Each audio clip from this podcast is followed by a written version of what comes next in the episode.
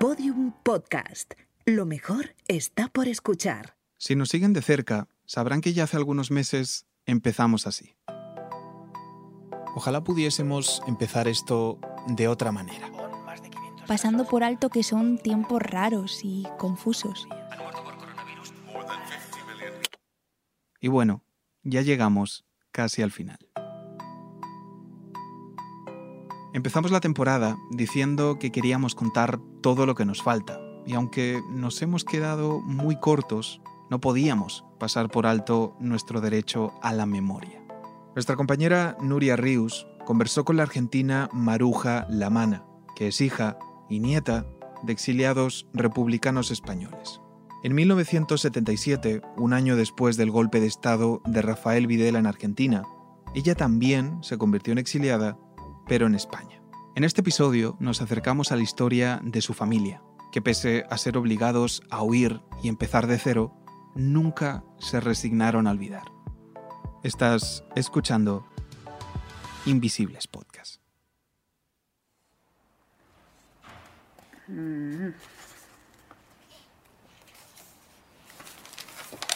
Mira, esta foto, esta era mi madre. Y esto era una representación de la barraca. De la barraca de García Lorca. Ella iba, como sus hermanos participaban y su, su madre participaba en las misiones pedagógicas, y pues ella iba. Entonces esta es una foto de una representación de la barraca donde estaba ella. Esta es Maruja Lamana Luzuriaga. Me reuní con ella en su casa, en el barrio madrileño del Pilar.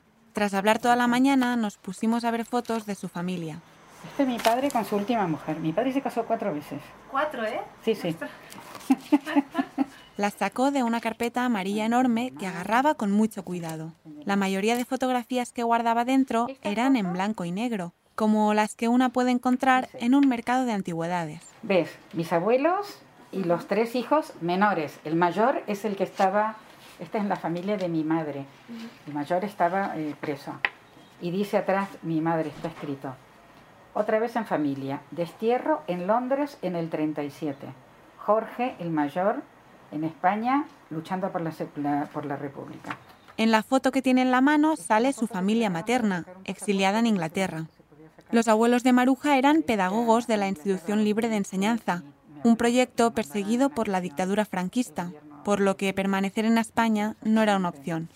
Vivieron en Inglaterra muy pocos meses hasta que emigraron a Argentina, donde llegaron con sus cuatro hijos, entre ellos Isabel Luzuriaga, la madre de Maruja.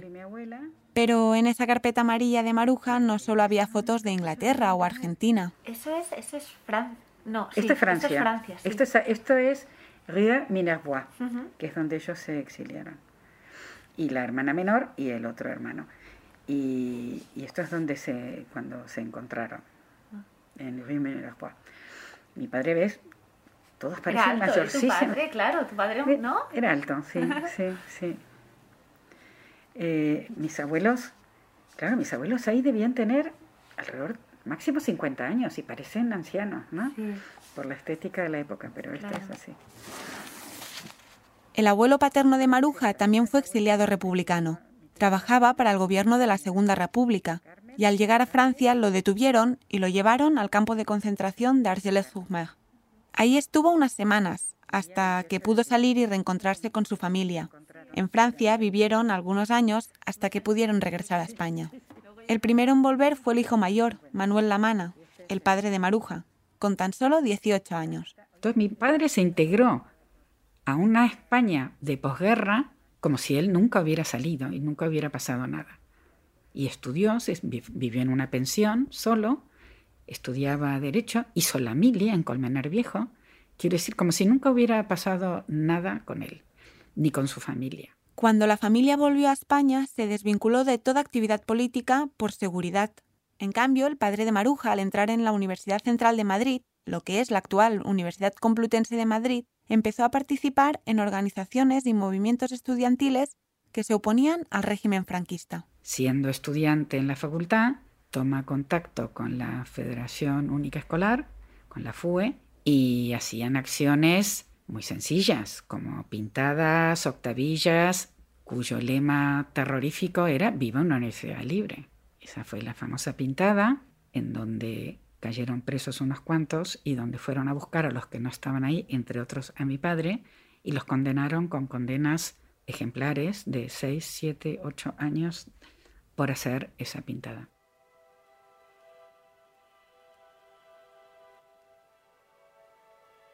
Dos de los condenados por esa pintada y por querer denunciar la expulsión de profesores republicanos de la universidad fueron el padre de Maruja, Manuel Lamana, y uno de sus compañeros, Nicolás Sánchez Albornoz. La policía franquista los interrogó durante horas hasta que los encarceló. Nos, mandó a la cárcel de Alcalá de Henares, que era una prisión central solamente para presos políticos, en el año 48. Éramos ahí 800 presos políticos de, de posguerra, presos de políticos, de, personas disconformes con la, con la vida política de, de ese momento. Nicolás Sánchez Albornoz tiene ahora 95 años y a pesar de estar jubilado, sigue escribiendo e investigando como historiador. Hace más de 70 años y tras pasar por varias cárceles, lo trasladaron a él y a Manuel Lamana hasta el Valle de los Caídos, donde millares de presos políticos fueron condenados a levantar una enorme basílica y un mausoleo que el historiador Paul Preston ha definido como la mayor fosa común de España. Trabajadores enfermos, presos políticos, militares de un bando y de otro siguen ahí aún por identificar. A la mayoría de los presos políticos que terminaban en el valle los condenaban a realizar trabajos forzosos. A Nicolás, al ser universitario y tener más formación, lo destinaron a trabajar en una oficina. Al padre de Maruja, Manuel, le pasó algo similar. Llegó y estuvo poniendo ladrillos como cualquier otro preso en el monasterio, pero se produjo una, una segunda vacante porque la, la oficina pues, tenía mucho papeleo y tal, y, entonces el jefe del destacamento echó mano de, de, él y nos reunimos en, en la oficina. Nicolás y Manuel estuvieron en el valle tres meses. Como militaban en la FUE, tenían contactos con el exterior, así que los domingos, el día que podían recibir visitas, se juntaban para planificar junto a otros compañeros cómo salir de ahí. La FUE estaba organizada por nuestros compañeros de París y fueron con un coche hasta el Escorial, que en ese coche nosotros eh, fuimos hasta Barcelona y de Barcelona a la frontera, pero no, podíamos eh, cruzar la, la frontera en el, en, el, un auto, naturalmente. Y entonces nos bajamos en la carretera, nos tiramos al monte y estuvimos perdidos eh, tres días hasta que llegamos a Francia. ¿Eh? ¿Y esto qué es? Estas vacas. No sé. Eh, mira, mira, este cuarto. No se parece francés por los bigotes. ¿Qué hacemos? Vamos a preguntarle. Mira, Jaime. Vamos. ¡Eh! ¡Eh! ¡Perdone! ¿Eh? ¿Es usted francés? Ah, oui. ¿Y este, esto, esto qué es? ¿Dónde estamos? París. Ah, en France, parbleu. Manuel y Nicolás son los únicos presos del franquismo que consiguieron escapar con éxito del Valle de los Caídos. Su historia es toda una hazaña e incluso fue adaptada por Fernando Colomo al cine, a finales de los 90 con la película Los Años Bárbaros. El plan de estos dos amigos era llegar hasta Argentina en barco desde Francia. Nicolás fue el primero en partir. En uno de sus libros se describe su viaje como un rojo en ultramar. Cuenta que estaba fastidiado por tener que huir forzosamente de España, pero que tenía ganas de llegar a Argentina para reencontrarse con su padre, Claudio Sánchez Albornoz, también exiliado. El padre de Nicolás fue una figura histórica, fue ministro durante la Segunda República y nombrado presidente del gobierno en el exilio. Tanto Nicolás como su padre, así como muchos otros exiliados republicanos, aspiraron a volver a España en algún momento. Mi padre usaba un chaleco y entonces tenía dos, relojes, uno con la hora de, Buenos Aires, que es donde vivía, pero en el otro la, hora de Madrid. Ambos vivieron en Argentina más de 30 años. Ahí Nicolás terminó sus estudios de historia y se convirtió en profesor de universidad. La primera vez que volvió a España, Franco ya había muerto, pero no fue hasta los 90 que se reinstaló en el país de forma definitiva. Nicolás recuerda que no todos los retornos de aquella época fueron tratados por igual. De los exiliados del Estado español hacía una diferencia. Primero, de aquellos de los que podía saludar si habían vuelto. A Severo Ochoa, premio Nobel de Medicina, que decidió volver, y entonces eh, a ese sí, al mitos, el genio español lo envuelve y todas esas cosas, pero al, al currante que, que, estaba en Francia que, o que había estado en los campos de concentración alemanes, de eso no se acordaban absolutamente. Hay una, una operación, una maniobra para apropiarse de, los éxitos de los exilados españoles, pero a, los exilados de, de a pie, ni caso.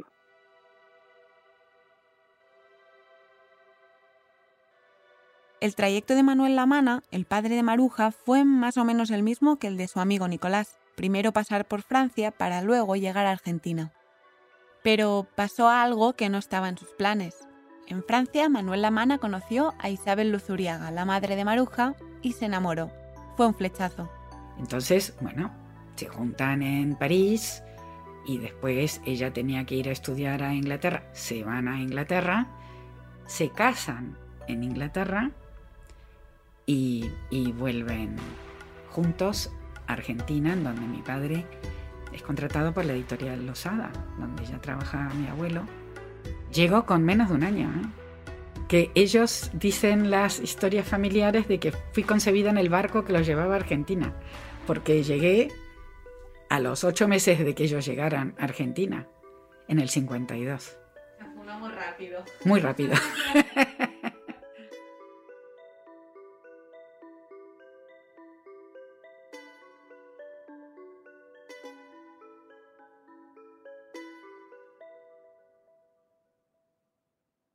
Argentina fue el tercer destino para los exiliados republicanos españoles después de Francia y México. Por eso la trayectoria de la familia de Maruja no era una excepción en el país, sino algo muy común. Yo no sé decir porcentajes, pero casi todo el mundo es hijo o nieto de alguna otra nacionalidad. Entonces, el ser hijo o nieto eh, de exiliados españoles era una vertiente, otras vertientes eran ser hijo o nieto de, pobreza de fin del siglo XIX de gallegos eh, o de asturianos exiliados por pobreza fin del siglo XIX, o de sirio-libaneses, o de rusos judíos perseguidos por los pogroms. Todo el mundo tiene una historia. En ese momento lo veía como parte del paisaje. A Maruja desde bien pequeña le hablaron de la España de la Segunda República. Sus padres le contaron cómo era el país que consiguieron, sin monarquía, en el que las mujeres podían votar por primera vez y empezar a participar de la vida política del Estado, en donde había libertad de cátedra y en el que habían conseguido logros como una educación laica, mixta y obligatoria. Yo me pasé mi infancia, claro, mi madre llorando por España, porque mi padre se adaptó muy bien, pero mi madre lloró por España toda su vida, toda su vida. Ella siempre creyó que podrían volver a vivir España hasta que el, mi tío mayor, el que había estado preso y condenado a muerte, llegó a Argentina antes de que yo naciera, ¿eh? y les dijo a mis abuelos maternos y a sus hermanos, olvídense de España, ya no es.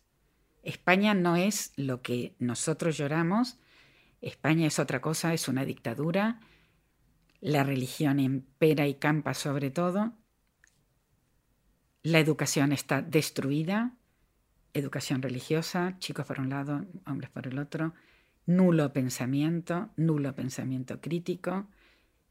España ya no es, olvídense de España. Maruja conocería esa España franquista por el contacto con la familia paterna que seguía viviendo ahí. Porque nosotros cuando escribíamos cartas a mi abuela, desde muy pequeños, sabíamos que en la carta no podía decir mm, hijo puta Franco. No, eso no se podía decir, porque alguien podía leerla y podía meter en líos a mi abuela. Entonces había que obviar el tema de por qué estábamos en Argentina. Eso nos lo enseñaron nuestros padres desde pequeñitos. Yo vine varias veces de niña. A mí me chocaba mucho, por ejemplo, pues monté un pollo horroroso un día en mi familia. Le pregunté a mi tía que si ya tenía seis hijos y quería tener tantos hijos, que si ella sabía que existía una pastilla, porque yo ya lo sabía que te existía una pastilla anticonceptiva. Bueno, pollo, que la manda Dios. Entonces yo la miraba y decía, no lo manda Dios, esto se hace follando.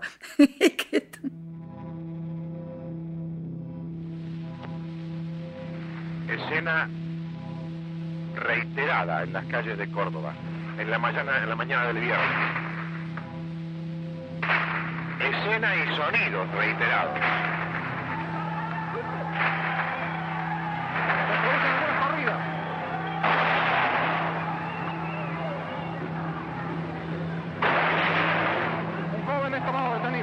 Grupo de la Guardia de Infantería de la Policía de la Provincia baja, suponemos que para eh, reprimir el pequeño intento de manifestación de los estudiantes secundarios. Reiteramos que el personal docente se ha retirado en orden. Se arrojan piedras, carga la policía en este momento.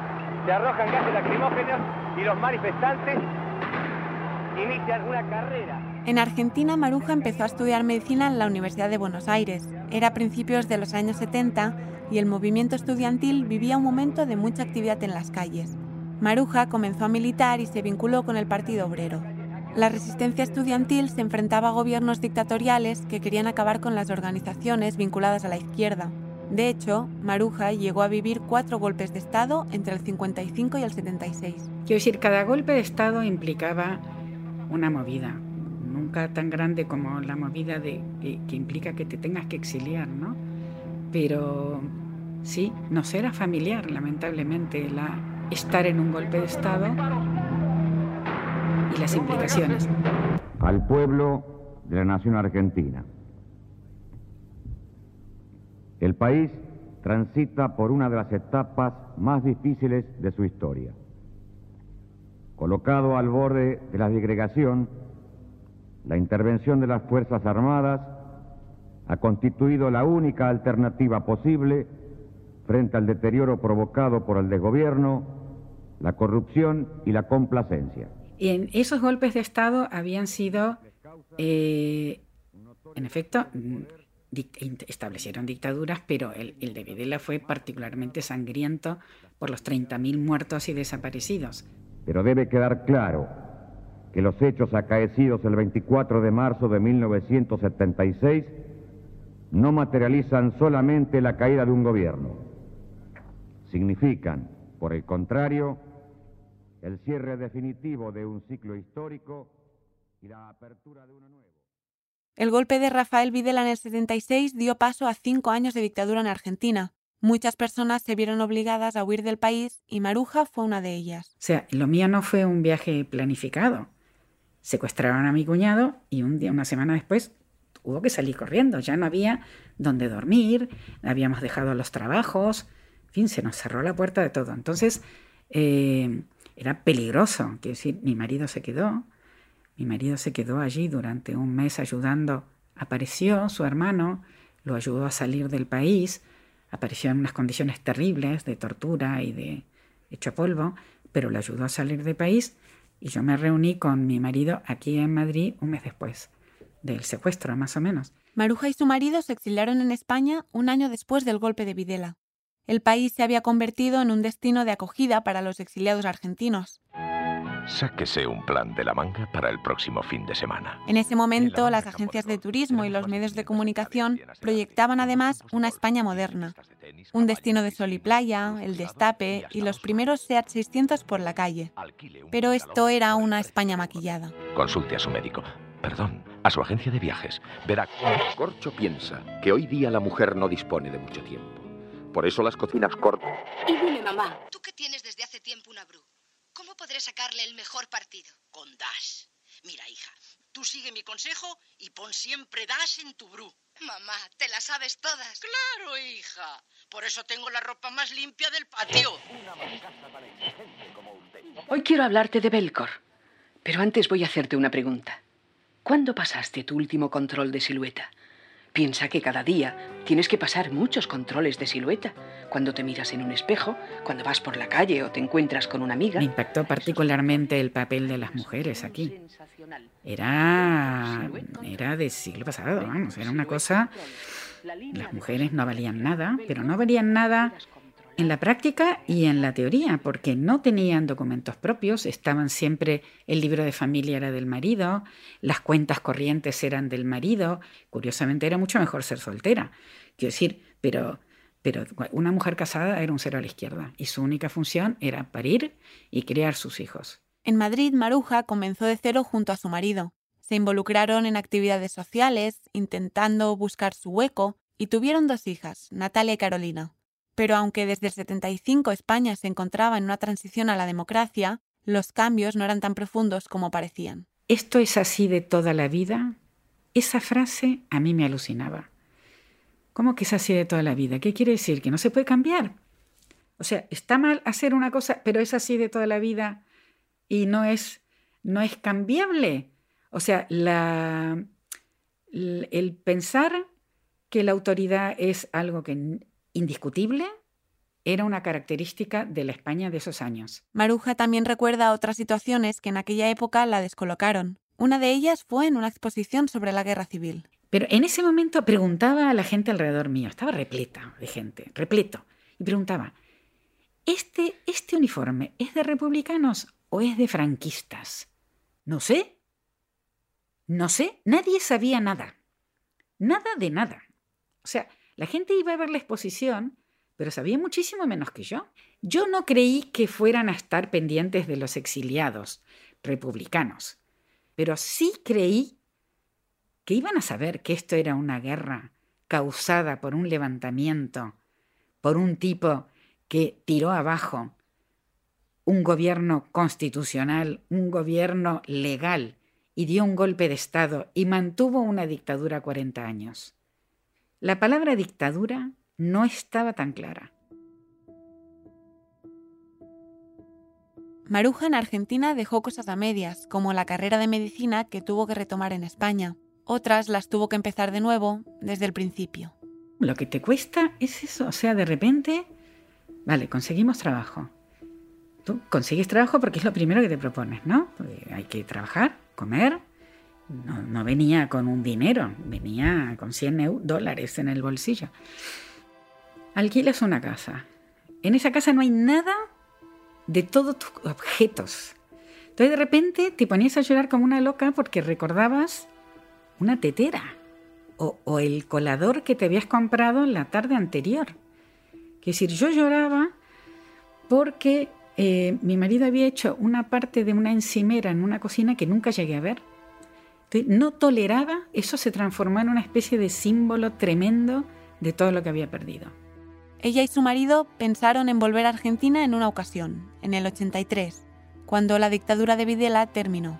Para entonces nosotros llevamos aquí seis años y teníamos dos hijas que habían nacido aquí. Entonces, en ese momento era volver a empezar en Argentina. No sé, no sé cómo será Argentina, qué será volver a adaptarse, qué será volver a empezar. No tenemos trabajo, otra vez. No sabemos cómo vamos a tener contacto con nuestros amigos. Muchos los recuperamos, otros no. Otros los mataron. Eh, fue una decisión difícil en ese momento y bueno, decidimos quedarnos yo tengo clarísimo que uno cuando vive un tiempo fuera eh, y las cosas más o menos van bien, porque hubo mucha gente a la que le fue muy mal y entonces se volvieron, eh, pues yo creo que para el resto de tu vida estás desgarrado.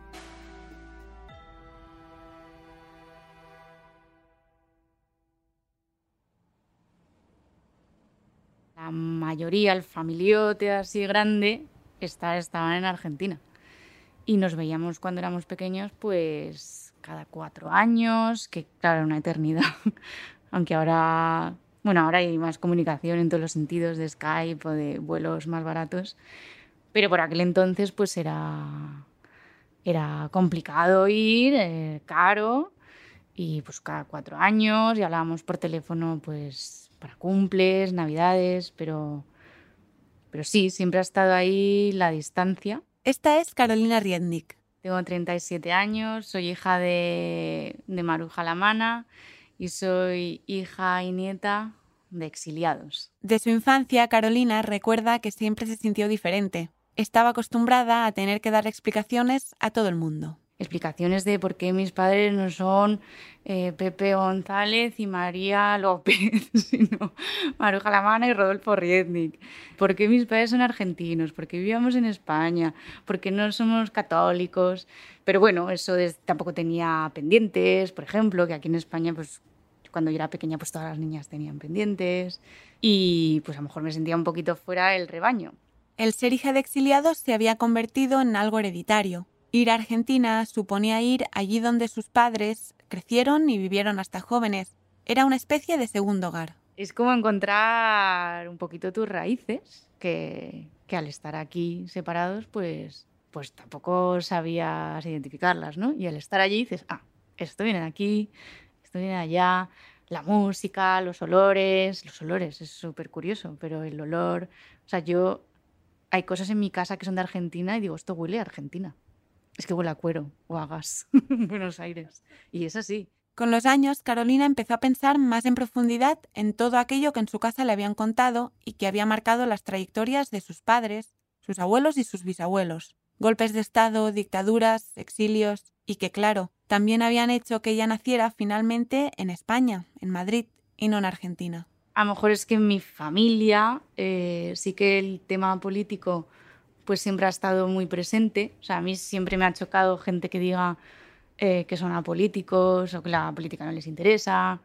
Eso me- a, día de hoy me choca y me chocaba mucho de pequeña porque digo, "Co- ¿cómo puede haber gente indiferente a algo que te, que te influye tanto en la vida, en todos tus aspectos? Y, a to- y en España también más que a nadie.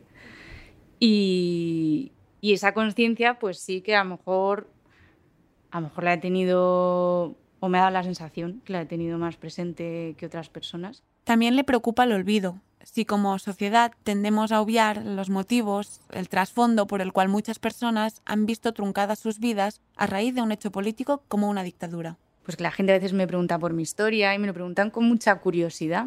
Y digo, es que esta curiosidad sana de querer saber sin, sin tampoco hay que juzgar más allá, de, de querer saber, hablar y ya surgirán las preguntas que tengan que surgir, eh, es bueno. Entonces, cualquier paso que se dé eh, en ese sentido, para que no haya una ley de punto final, sino que haya que, que, surja a la luz la historia, se hable de ellos, se entierre a la gente que está en una cuneta, o sea, eh, me parece lo mínimo.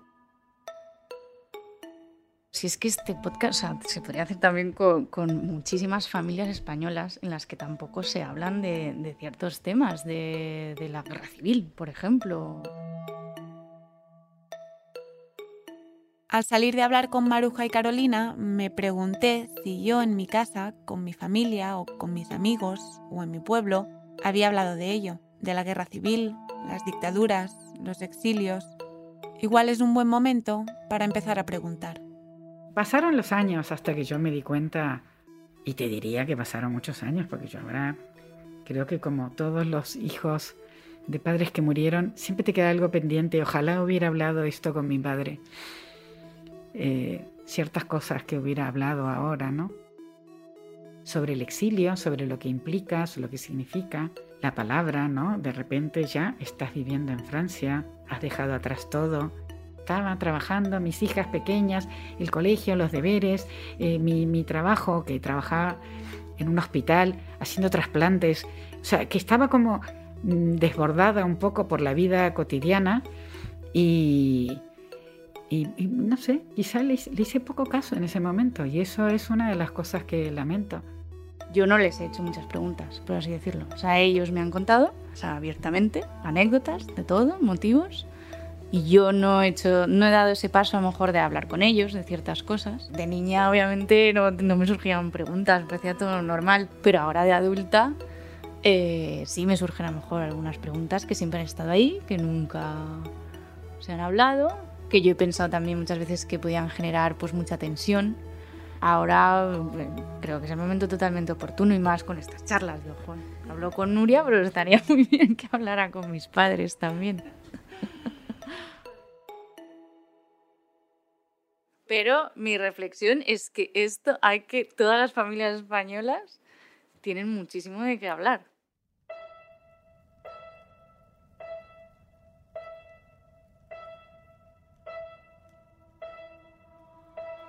Olvídense de España es nuestro octavo y último episodio de nuestra segunda temporada, en el que nuestra compañera Nuria Rius estuvo al frente. El resto del equipo de Invisibles somos Cristina Barrial, Luis Elías, Cecilia Osorio y yo, Sebas Rodríguez, a cargo del diseño sonoro. Jimena Marcos también estuvo en la edición del episodio, Peter Petrowski puso la música original y Laura Gil hizo la ilustración. Esta temporada ha sido posible gracias al respaldo de nuestros oyentes y ha contado también con el apoyo de Podium Podcast. Escúchanos aquí o en tu plataforma favorita. Aquí contamos historias al margen y desde los márgenes, y seguiremos haciéndolo en el futuro. Queremos agradecer especialmente a todas las personas que formaron parte de una forma u otra de esta temporada. Si quieres seguir al día de todas nuestras novedades o conocernos un poquito mejor, nos encuentras en nuestra página web invisiblespodcast.com y también en nuestras redes sociales. Estamos en Twitter, Facebook e Instagram. De nuevo, mil gracias por escucharnos. Somos Invisibles.